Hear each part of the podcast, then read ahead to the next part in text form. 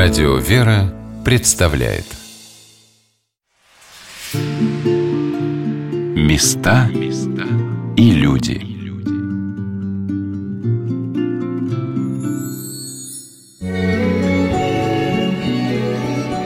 Сегодня на «Волнах Радио «Вера» мы рассказываем о храме святителя Николая Чудотворца в Клёниках, расположенном в самом центре Москвы, на Китай-городе, на улице Моросейка – Особенного повествования заслуживает уникальный интерьер этой небольшой церкви, с такой любовью, созданной силами самого прихода, который сплотил вокруг себя первый настоятель храма после его возобновления, протеерей Александр Куликов – надо сказать, что разные бригады художников работали в разном храме. Внизу, в нижнем храме работала Ирина Васильевна Ватагина со своими учениками. Наверху это вот в основном уже работа в Никольском пределе. Это отец Николай со своими студентами работал. Алексей Алексеевич Кузьмин со своей женой и со своими помощниками. И Вера Юрьевна Карпов со студентами. Это верхний храм Казанский предел. Их фрески там. Самое первое, что делалось в нашем храме, когда его только передали, и когда вот немножко так верхний храм освободился, появилась большая кирпичная стена, и вот там писали иконостас прямо на стене, заштукатурив эту стену, как в Ростове Великому так написаны иконостасы на стенах, в Московском Кремле, в Успенском соборе есть такой иконостас, сейчас скрытый от наших глаз. Там, по-моему, все наши иконописцы участвовали. Евгений Юрьевич Малягин, отец Николай, отец Федор Бородин с матушкой там тоже участвовали, когда еще он не был отец Федора, был еще студент-семинарист. Так что авторов здесь очень много. Вот такое тут содружество художников. Протеерей Николай Чернышов вспоминал то время, которое матушка Елена назвала «весной Моросейского храма».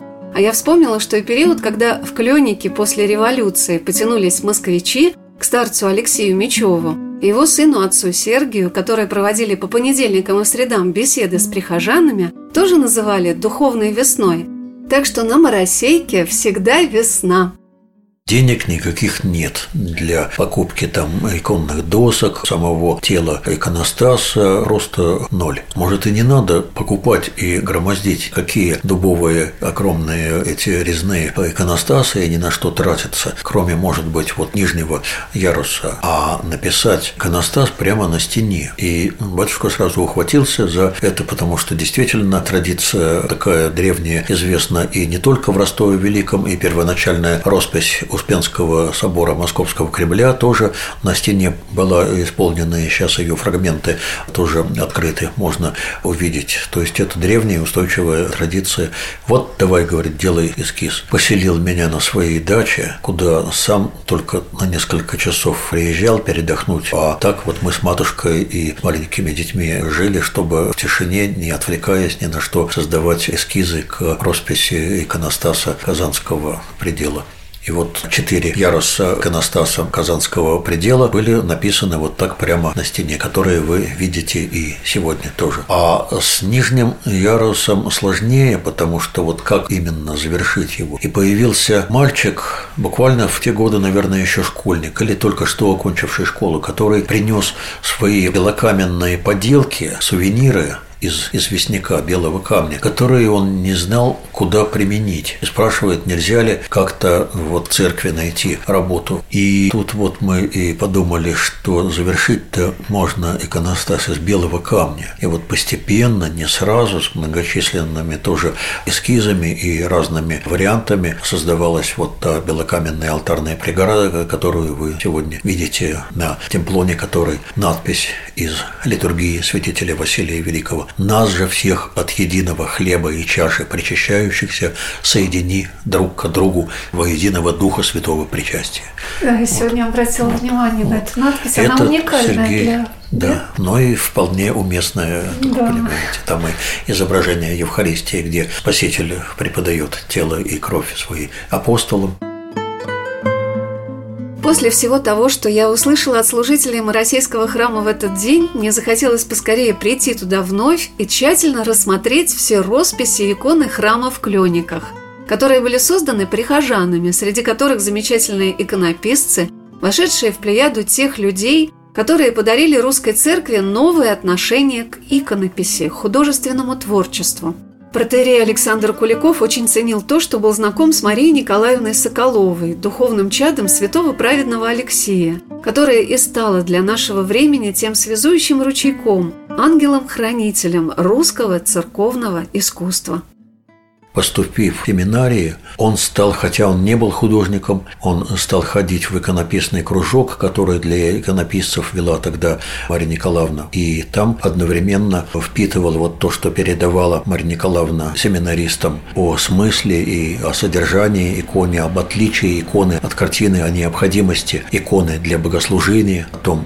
что это именно часть богослужения, необходимая и существенная часть православного вероисповедания и о том, какой должна быть икона. И вместе с этим рассказывала ему и о маросейских традициях, о мещовских традициях. Он глубже не только вот у отца Бориса, но и через Марию Николаевну знакомился и с храмом святителя Николая в Клёниках, при всей многогранности натуры протеерея Александра Куликова, которого прихожане российского храма вспоминают с огромной любовью, батюшка отошел ко Господу 29 апреля 2009 года. Несмотря на его увлечение музыкой и церковным пением, литературой и святоотеческим наследием, убранством храма, украшением богослужения, любимым детищем отца Александра стала приходская иконописная школа в Клёниках, о которой рассказ впереди – мне запомнились воспоминания матушки Елены о том, как отец Александр всегда проявлял огромный интерес к тому, как идут дела в школе.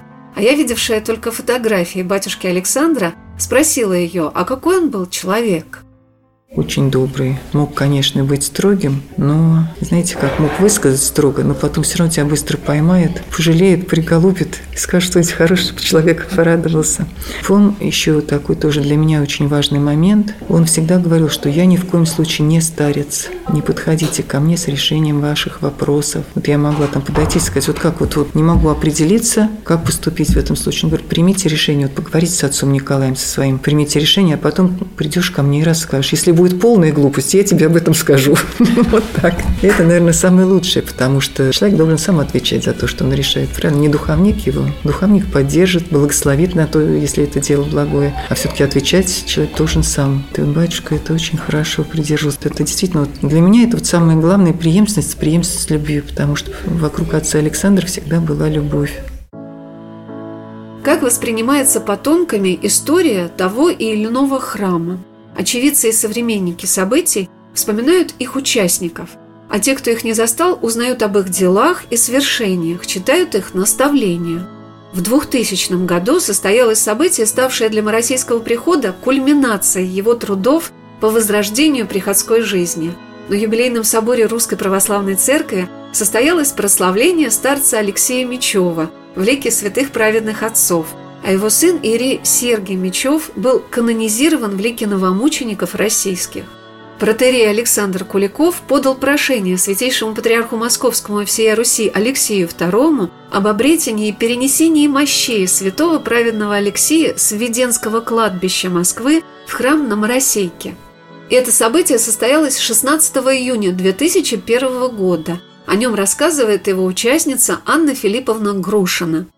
Мощи обретали, очень было это трудно, потому что батюшка Алексей был на Лазаревском кладбище похоронен, куда приезжал патриарх Тихон прощаться с ним. А Лазаревское закрывали и перенесли его на Введенское. Есть свидетельство, когда вскрывали, что был не тленен, только на правой, что ли, ноге вот несколько пальчиков истлели. Его перевезли на Введенское кладбище, недалеко от матушки Фомари. Вот и к нему все время ходили люди. Ходили и ходили и ходили, как говорили родственники, не успевали подсыпать песочек. А когда стали мощи обретать, а туда уже похоронены и Ефросиния Николаевна в эту могилу, и сын Алексей. Но это было достаточно трудно, но была целая комиссия, как положено. Возглавлял ее ныне покойный тогда настоятель Новоспасского монастыря епископ Алексей потом митрополит Стромской, пел хор из Лавры, начали обретать мощи ближе к вечеру, чтобы закрыты были ворота кладбища, чтобы меньше было народу. И вначале, когда археологи работали и так далее, и вот когда подошли к крышке гроба батюшки, произошло нечто, что все молчали, молились, там пел хор и так далее, и кто-то из археологов сказал, а что все молчат, не слышат, что ли? Пошло такое благоухание, я там была, я свидетель свидетельствую. И мы поняли, оно, он. Обрели уже где-то ну, часа два ночью было и перевезли в Новоспасский монастырь. Анна Филипповна вспоминала и день перенесения мощей святого праведного Алексея Московского в родной храм святителя Николая Чудотворца в Клёниках на Моросейке. Этот крестный ход был одним из значительных событий в эти годы в Москве.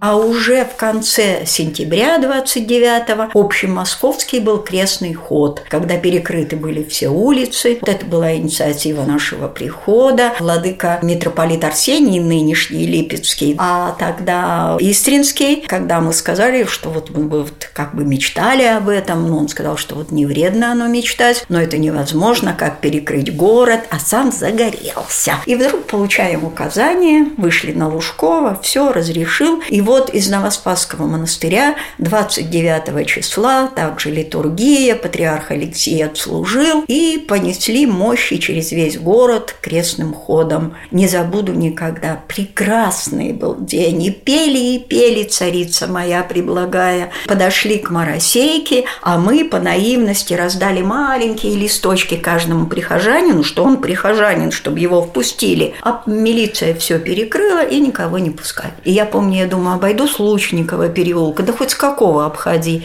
Иду только, и батюшка, батюшка родной, да как же так-то, ну как же так-то, ну нет так нет, ну как же так-то. Один милиционер отвернулся, второй отвернулся, и стояла я на этой литургии, нас было очень мало. Патриарх Алексей даже удивился и был даже недоволен, почему так мало народу, пока ему мы не объяснили, что не пустила милиция. Ну вот, это была всеношная, а на завтра была литургия Пангея, на которую уже пришли все, кто хотел и так далее. Была необыкновенная всеношная, необыкновенная. Мы потом остались ночевать, даже не уходили отсюда на утро литургии. Это были прекрасные дни.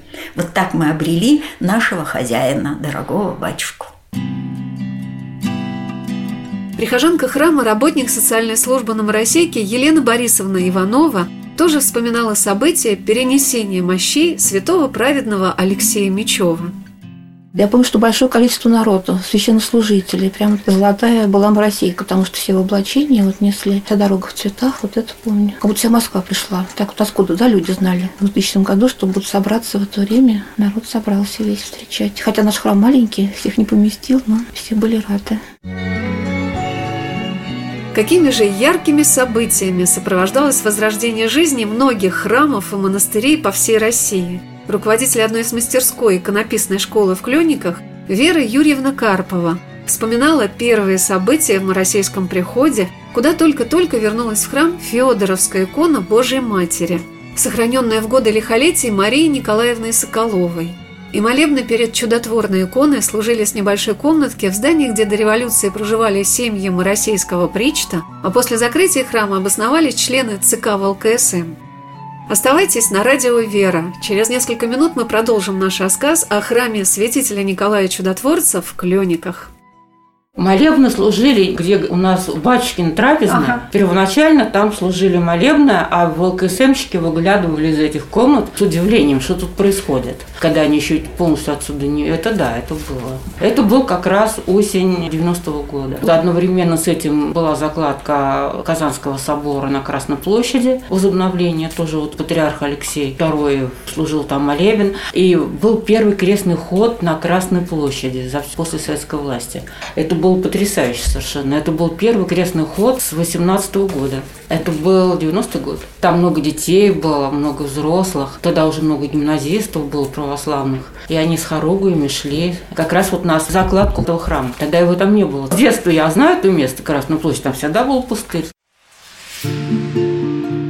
Места и люди.